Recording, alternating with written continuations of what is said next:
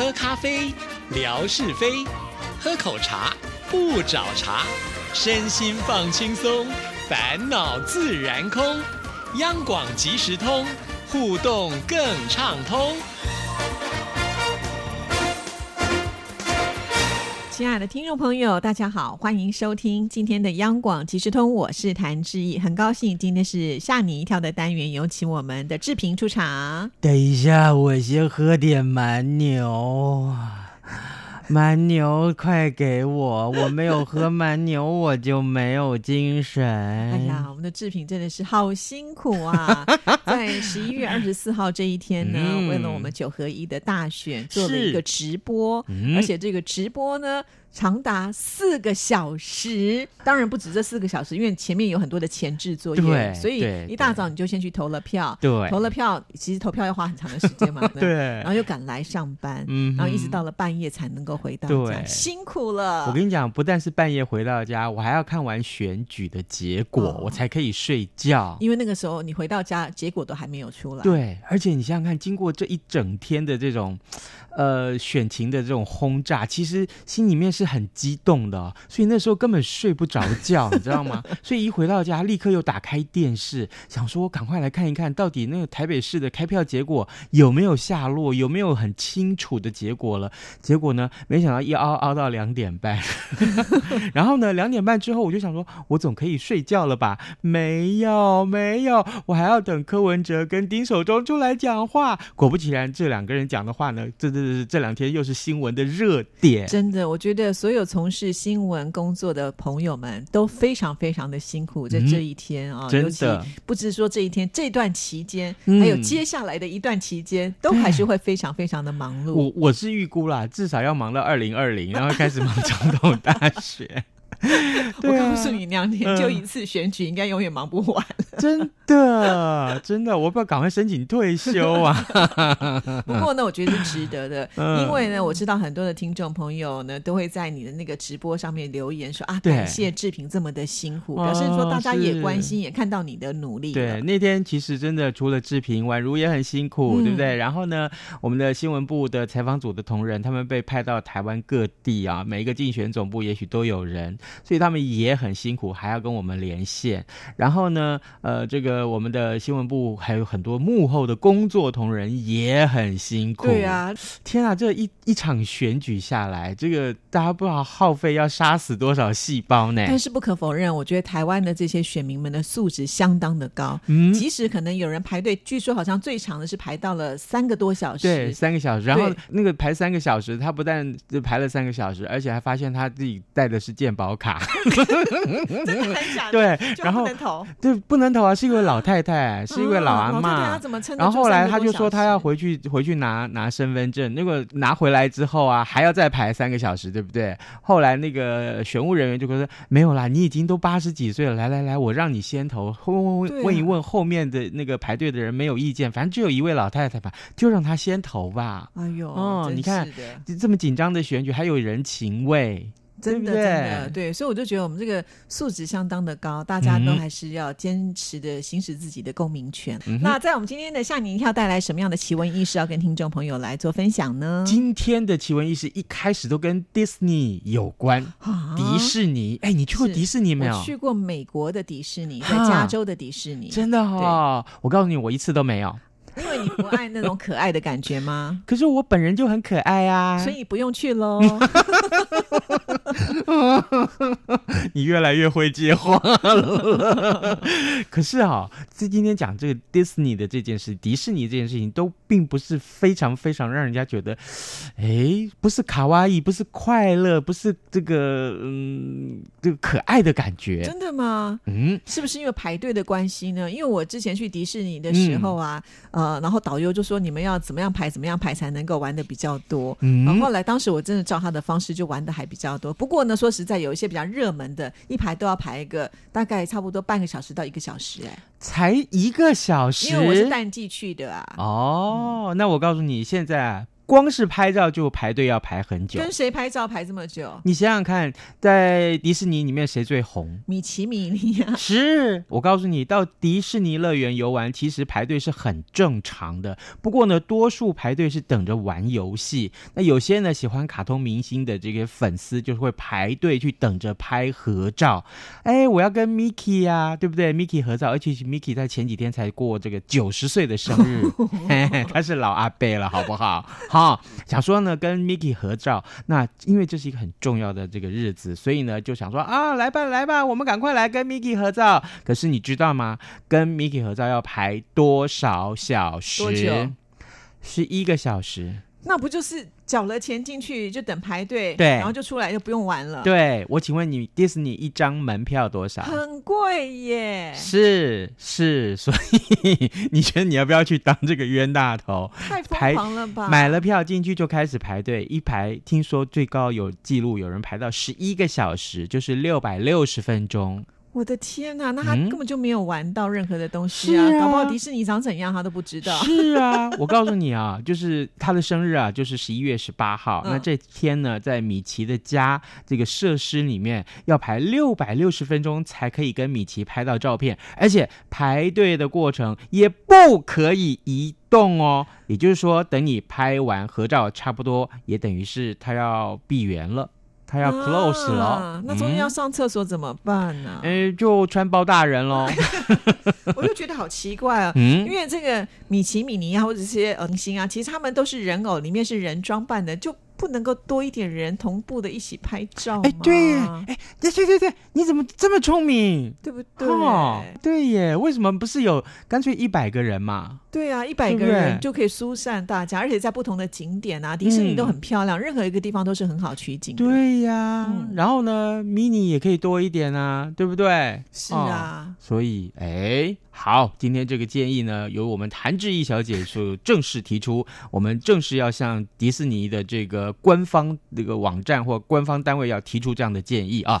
如果你们再不这样做的话，我们就抵制，好不好？我是不是说太多了？怎么可以抵制啊？这么多人爱这个东西，就是啊。哎，所以呢，哎，不过哎，你不要以为只有米奇才有这种魅力哦。哎，虽然圣诞节还有一个多月，但是呢，既然呢大家通通都要过圣诞节，所以呢，呃，这个交换礼物之外，是不是也可以变装？很多人呢就在这个圣诞节这一天就。变装应景一下，不管是换上圣诞装，或是呃简单的让身身上啊出现跟圣诞节相关的元素都有。所以你可能在这里的话呢，就是哎再戴个鹿鼻子，哦红帽子。提到圣诞节，我告诉你，我大概已经扮演了大概至少十年的圣诞老公公。哦，你太受欢迎了，真的，因为我就是去教会啊，然后呢，也不知道为什么，就是自从我第一年去扮演圣诞老公公之后，然后他们就说，哎，每一年都说，哎，不行不行，你一定要来，你非来不可。为什么？为什么我非去不可？我今年很累，我不能不去。他说不行，因为你的笑声最像圣诞老公公。我就说，你又听过圣诞老公公笑了？因为你的笑声会带给大家欢乐嘛，所以就是等同圣诞老公公带给人家的那一种气息。圣诞老公公怎么笑啊？吼吼吼吼！哈哈哈哈大家好，我就是圣诞老公公。呃，今天很高兴又来给这位小朋友送礼物了。小朋友，你今年乖不乖啊？只有你乖乖的，才可以拿到圣诞礼物喽。来，来看看你今年的圣诞礼物是什么呢？这样有没有很像？你不只是笑声，你看你的声音还有表情，哪一个小朋友哪会怀疑呢？一定就觉得这就是圣诞老公公哦。最悲惨的不是这件事情，是我的身材很像。穿那个圣诞老公公的服装，不用塞棉花。有 有几年我哈，就是这个，因为那几年很瘦，所以呢，我都还要塞个什么那个抱枕啊，或者什么那个小大块的枕头之类，塞在这个腰上面，对不对？就觉得哎，看这样看起来比较像一点。然后呢，结果这几年真的是。连塞都不用塞了，怎么办？怎么办？我知道在美国啊，有些百货公司为了吸引人潮，就会请那圣诞老公公啊，就坐在那边，然后小朋友就可以过来跟他拍合照，对不对？哎，你也可以啊。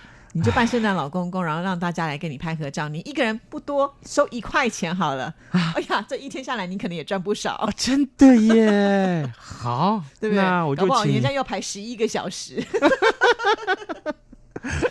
哎，对了，讲到刚刚这个迪士尼呀、其实还有很多这个新闻可以告诉大家。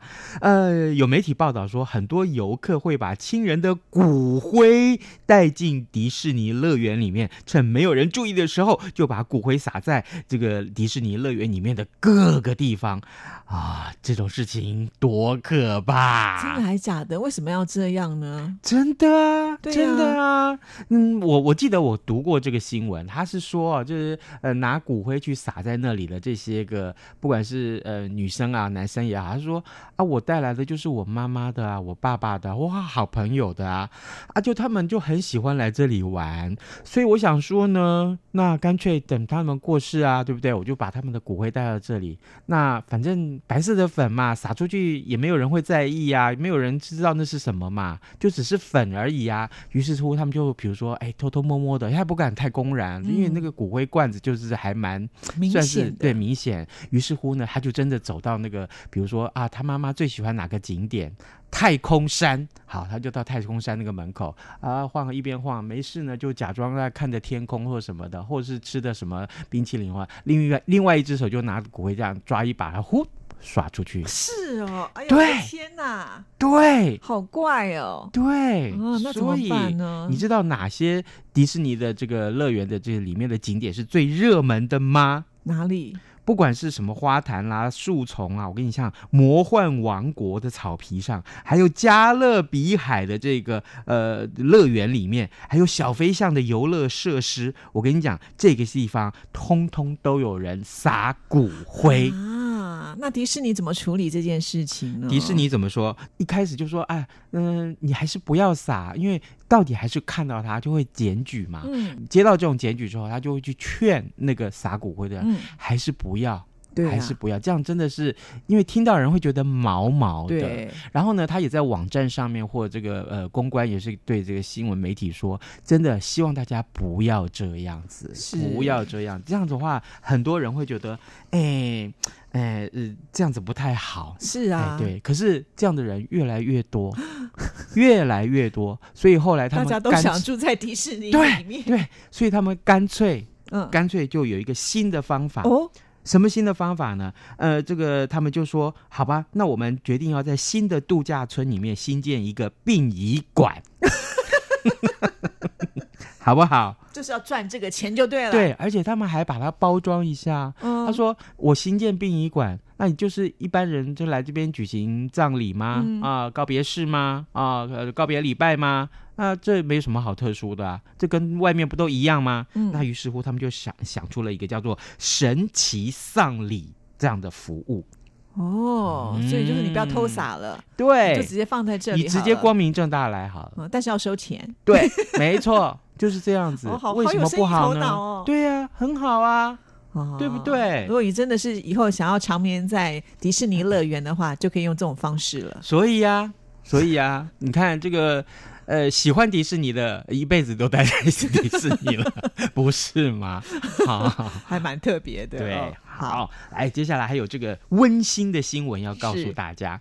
呃，在江苏省的这个宿迁市，有一位姓周的爸爸，他呢，他知道自己的十一岁的儿子考试啊，呃，考的还算不错，哎，就，起码比以前要进步很多，所以呢，他就买了一车子的烟火在镇上释放，整整这烟火就释放了十分钟。嗯，啊，那这段有趣的影片在微信的朋友圈还有抖音这些平台上面流传开来，结果呢，网友们都留言大赞这个爸爸的举动，非常的非常的温暖。哎，估计啊，这孩子一辈子都忘不了。原来这个十一岁的孩子，他通常都是考零分呢、嗯，结果他进步了多少呢？他考到七十分呐、进步了七十分。对他那真的是应该要鼓励啊。对啊，所以啊，所以啊，你看看这个爸爸多温暖，对不对？自己的孩子不因为说啊，你怎么没考到一百分，我还骂你，你考了七十分，只比及格多了十分，你有什么好庆祝的啊？对不对？真的不是这样呢。我觉得这个爸爸就跟我很像，哦真的吗？真的。真的，我就常常啊，我就跟我儿子说，我就说，哎，要考试了，对不对？呃，稍微 K 一下书吧。他说不要，K 书都没用，因为他再怎么 K 都考不好。嗯，我儿子都这么跟我说。我说考不好，什么叫考不好？他说我分数都进步不了。嗯，可是我从来没有要求过你的分数啊。哎，我说这话是有根据的，因为我真的从来没有告诉他，我儿子说你得要考个至少六十分啊，你能不能比上次进步？No，我我从来没这么说。怎么这么好啊？我都跟他说，呃，只要你这个回答考试卷的呃考试卷上面啊，呃是错的，你学会了就可以了。嗯，至于你考几分，对不起，那只是分数，对我来讲分数不重要。重要的是你有没有学会这门学问，而且你会了之后，就会将来就会成为你的竞争力，你的这个技能。你靠着这个学问，你将来可以在外面打拼啊，呃，这个呃呃混饭吃啊什么的。哎，所以重要的是你学会了没有，而不是今天考几分。哎呀，那我们应该买一车的烟火来 放给你，我天天放。是不是？你表现的太好了。啊如果人人的家长都像你的话，现在的孩子哪有什么压力啦？对呀、对不对？我我也是给自己放过自己，不然的话，我天天看到看到那个分数，我这不是都啊，就是说难过的要死？我前几天还看到一个新闻啊，嗯我没有很仔细看，但是我光看那个标题我就觉得有点难过。但有个小孩子，他去参加那种什么检定啊，嗯结果那个检定没有过，嗯他就跳楼了耶！何必呀、啊，人生就这样子要结束了。那爸爸妈妈不是也会后悔一辈子？又不是只有检定这一对次，对啊明年再来也行啊，不是吗？对啊对不对？然后我就跟我儿子说：“你啊，这个当然，呃，这个如果你订正会了，好不好？那咱们就把考试考不好这件事情忘了吧。”呃，出去大吃一顿，好不好？所以我儿子现在很胖，经常吃。不过，哎，你们家好快乐，真好。不过我说真的啊，今天这个因为这个新闻，让我想到很多事情。嗯不如我们今天的这个题目就出在这个点上，好啊不好好啊对对，就是告诉大家，呃，各位啊，如果说你是家长，好不好？呃，或者说你是家里头有其他晚辈的，你通常你会用什么方法去鼓励鼓励他们？好不好？也许是考试考不好的时候，你怎么鼓励他们？你除了安慰他们，你要怎么鼓励他们啊？当然考得好，你当然一定要鼓励了。所以就把这个鼓励的方法写下来。你看志平多好，这是没有标准答案的这个谜题，对不对？我们要送什么呢？送嗯，BB 霜。我告诉你，哎告诉你多赞啊！我要用 BB 霜都没得用啊！啊！你已经够帅了，不需要啦。可是我毛细孔很粗哎、就我就需要 BB 霜这种东西。今天这礼物咱们不如就别送了，送给志平多好，不行啦，不能每次什么样的礼物你都想要，对不对？这个给听众朋友，我们就要给的大方一点我。跟你讲，BB 霜真是好用。好了，嗯我们还有时间，还可以再讲一则。好，来告诉大家，呃，这个就真的是有点恐怖了哈。又又是恐怖的了。对，在印尼有这么一一个地方，它这个地方住的都是原住民族哈。然后呢，呃，在这个原始民族里面呢，男人拥有绝对的权威。啊，女人呢，辛勤的在家做家务。在这个民族里面呢，呃，如果有一天有一个自己的亲人过世了，那这个家里面的女人就要砍掉自己的一截手指，以此来表示对逝去的亲人的悲伤。这种风俗从很久以前就传下来了，真的还假的？嗯那不是活得越久的话，你周边砍得越多。对走掉的人越多，那你的手指不就已经 对呀、快要没有了？对呀、所以啊，所以这个民族里面有真的很多年纪大的女性，其实她们的手，至少她们手啊，这个肢体都是都是残缺的。啊，那很恐怖哎、第一个。